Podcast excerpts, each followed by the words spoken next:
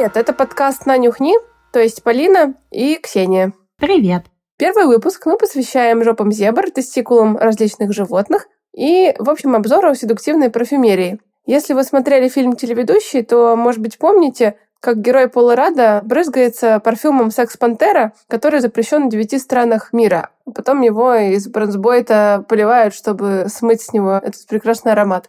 Так вот, сегодня мы расскажем, как достичь подобного эффекта. Ну а для начала небольшая историческая справка. Вообще парфюм юзали еще так-то в Месопотамии и Египте, но тогда это скорее были благовония, не совсем духи.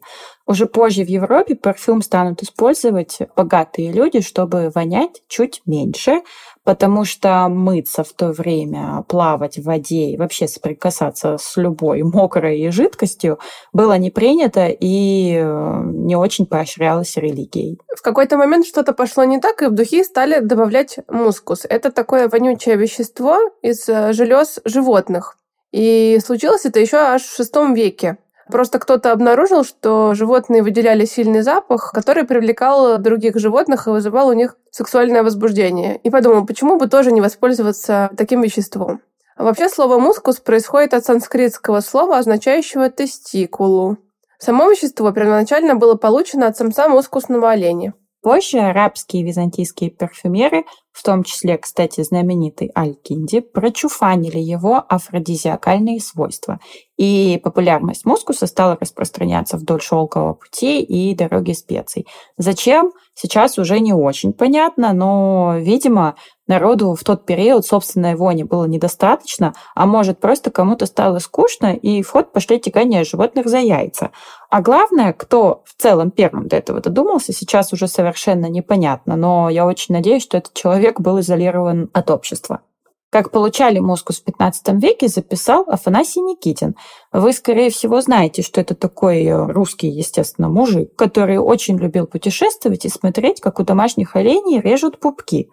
Это интересное хобби, и его бы тоже следовало изолировать, но тогда бы у нас не было Афанасия Никитина. Как рассказывал Афанасий, тут цитирую, в этих пупках мускус родится, а дикие олени пупки роняют по полю и по лесу, но запах они теряют, да и мускус тот не свежий бывает.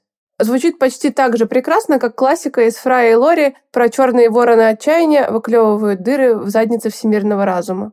В XIX веке мускус России был мощной статьей экспорта, кстати. Его брали, увы, хухоли самой, когда шкурки зверьков отправляли во Францию на парфюмерные нужды. До сих пор парфюмерные продукты на натуральных основах, например, мускусы, по цене в десятки раз превосходят ароматы на синтетических. Задумайся, кстати, Ком де Гарсон.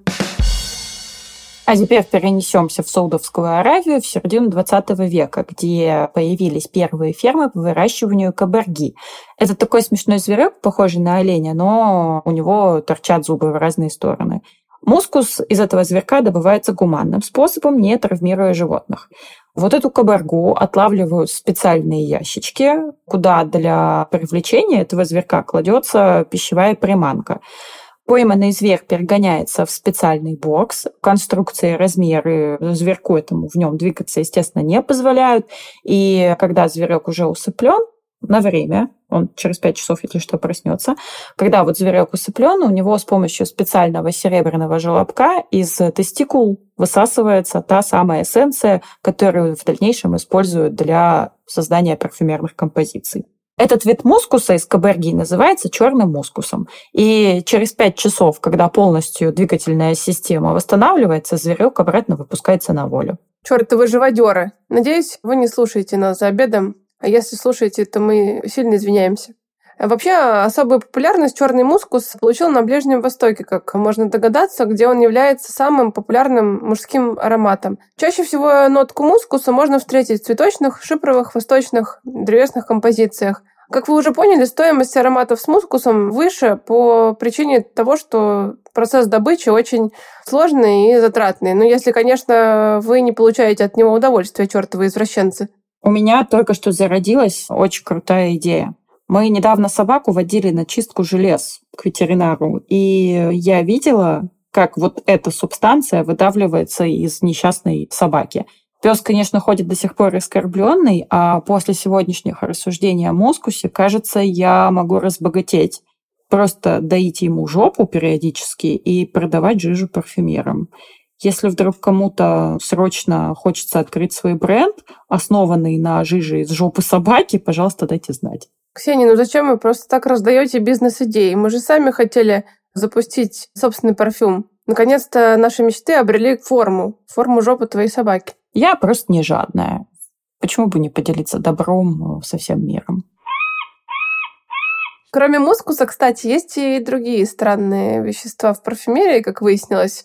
То есть доили и всячески издевались люди не только над оленями. Вот, например, есть амбра. Это серое твердое воскоподобное вещество, которое образуется в пищеварительном тракте у кашалотиков. Очень высоко амбра ценится в парфюмерии, ее используют как фиксатор запаха. Изредка используется как ароматизатор э, в традиционной медицине и в гомеопатии. Кстати, в средневековой Европе и на Востоке амбр тогда приписывали лечебные свойства и э, рекомендовали как панацею от многих болезней.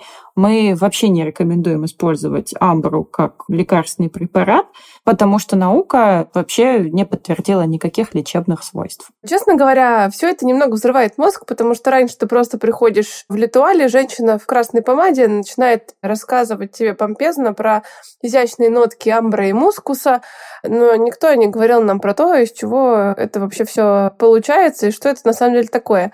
Кстати, проведите эксперименты и спросите у своих друзей, что такое амбра, что такое мускус, я гарантирую вам, что никто не знает, но, возможно, вы сделаете их жизнь хуже в этот момент. Я, кстати, тут подумала, что если бы в магазинах говорили правду про вещества, ну, то есть, представляешь, ты заходишь в Литуаль, говоришь, здрасте, а можно мне, пожалуйста, вот эти духи с амброй? А тебе вот это как раз консультантка с красной помадой в красивом костюме говорит, да, сейчас я вам покажу всю нашу коллекцию со взблевнями китов. Ей, вот подождите, да.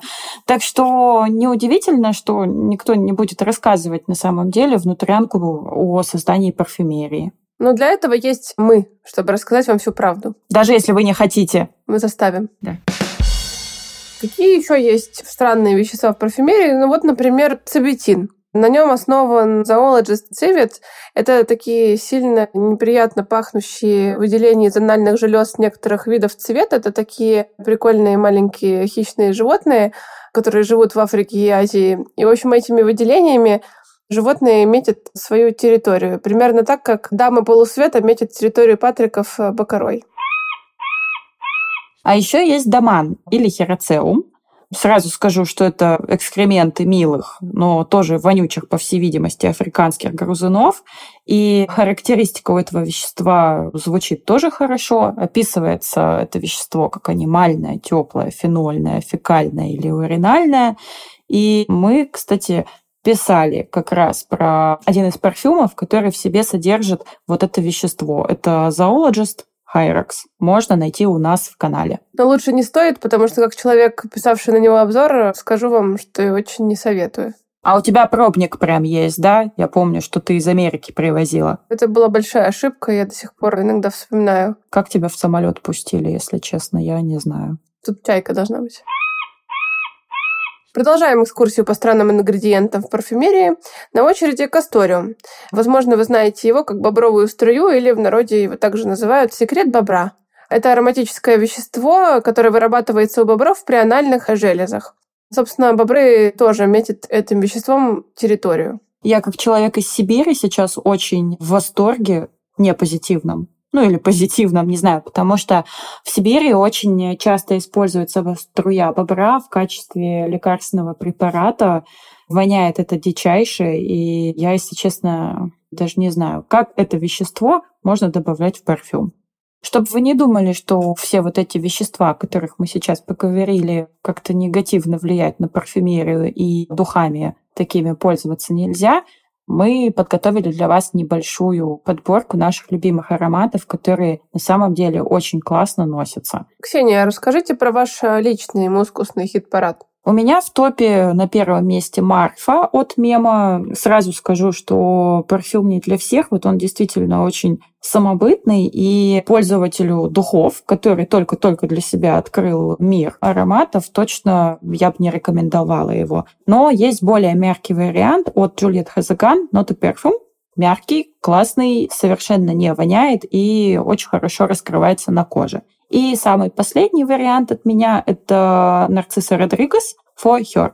Этот парфюм вообще есть практически в каждом ритуале, и даже мама моего мужа его с удовольствием носит. Надеюсь, она не в курсе, из чего он был создан. А у тебя есть какой-то топ? Вообще подумала, что, возможно, Марфа — это какая-то подруга Афанасия Никитина, и стало страшно. Я, наверное, расскажу про, во-первых, ателье Колонь Маск Империаль. Он такой мягкий, как котеночек муску. Знаете, когда котеночек вылизывается, он такой уютненький, мокренький, вкусненький, пахнет очень приятно и не всрато. Но тут мы переходим к более жесткому варианту. Это ортопарисис теркус. Когда мы писали на него обзор в канал, мы обычно изучаем отзывы на фрагрантике, и какой-то очень прошаренный человек написал, что ортопарисис теркус пахнет жопой зебры. Я не знаю, откуда у этого конкретного человека познание, как пахнет именно жопа зебры, но после этого каждый раз, когда я нюхаю стеркус, я представляю себе жопу зебры. Его вообще невозможно смыть. То есть одна капля, все, она навсегда с вами. Но при этом у него очень интересное сочетание привлекательности и отвратительности. И это мне, мне очень нравится. И последний, значит, третий, это скорее даже не конкретный аромат, а бренд. Есть такой бренд, называется Allery Hub, и он есть на всех озонах, в Wildberries и прочих маркетплейсах. Это целый набор мускусных ароматов, по-моему, какое-то восточное, да, может быть, Дубай или что-то такое, которые по 300 рублей, за 300 рублей подарят вам просто наслаждение мускусное, которым вы можете хоть с ног до головы обмазаться. Вот, там есть шоколадный муск, белый, и вообще там что только нет. Короче, за 300 рублей или сколько там сейчас они стоят, вообще отличный вариант, чтобы познакомиться с мускусом. У меня как раз шоколадный мускус от Аль Рихаб и еще какой-то не помню сейчас уже, я тоже покупала как раз на Вайлберрисе за абсолютно смешные деньги. Не могу сказать, что это любимые мои ароматы, но у меня в целом очень мало любимых с мускусом, поэтому я не использую алерихаб каждый день, но да, как ты сказала, если для знакомства, по-моему, это самый топовый и доступный вариант. Да, шоколад, смешанный с пупком оленя. Классно. М-м, аж есть захотелось. По всей видимости, ваш мир уже никогда не будет прежним, и, возможно, вам теперь везде будут мерещиться жопы и тестикулы грызунов, вот пупки оленей, кашалотовые возблевни, и мы сильно извиняемся перед вами за это, но мы посчитали, что совершенно несправедливо, что мы одни живем с этими великолепными знаниями. А если вам вдруг по какой-то причине понравилось, то услышимся в следующих выпусках. И обязательно подпишитесь на наш одноименный телеграм-канал. Ссылочку на него вы найдете в описании. Там мы делаем не менее всратые, чем сегодняшний выпуск, обзоры на ароматы. Всем спасибо и услышимся в следующий раз. Пока-пока.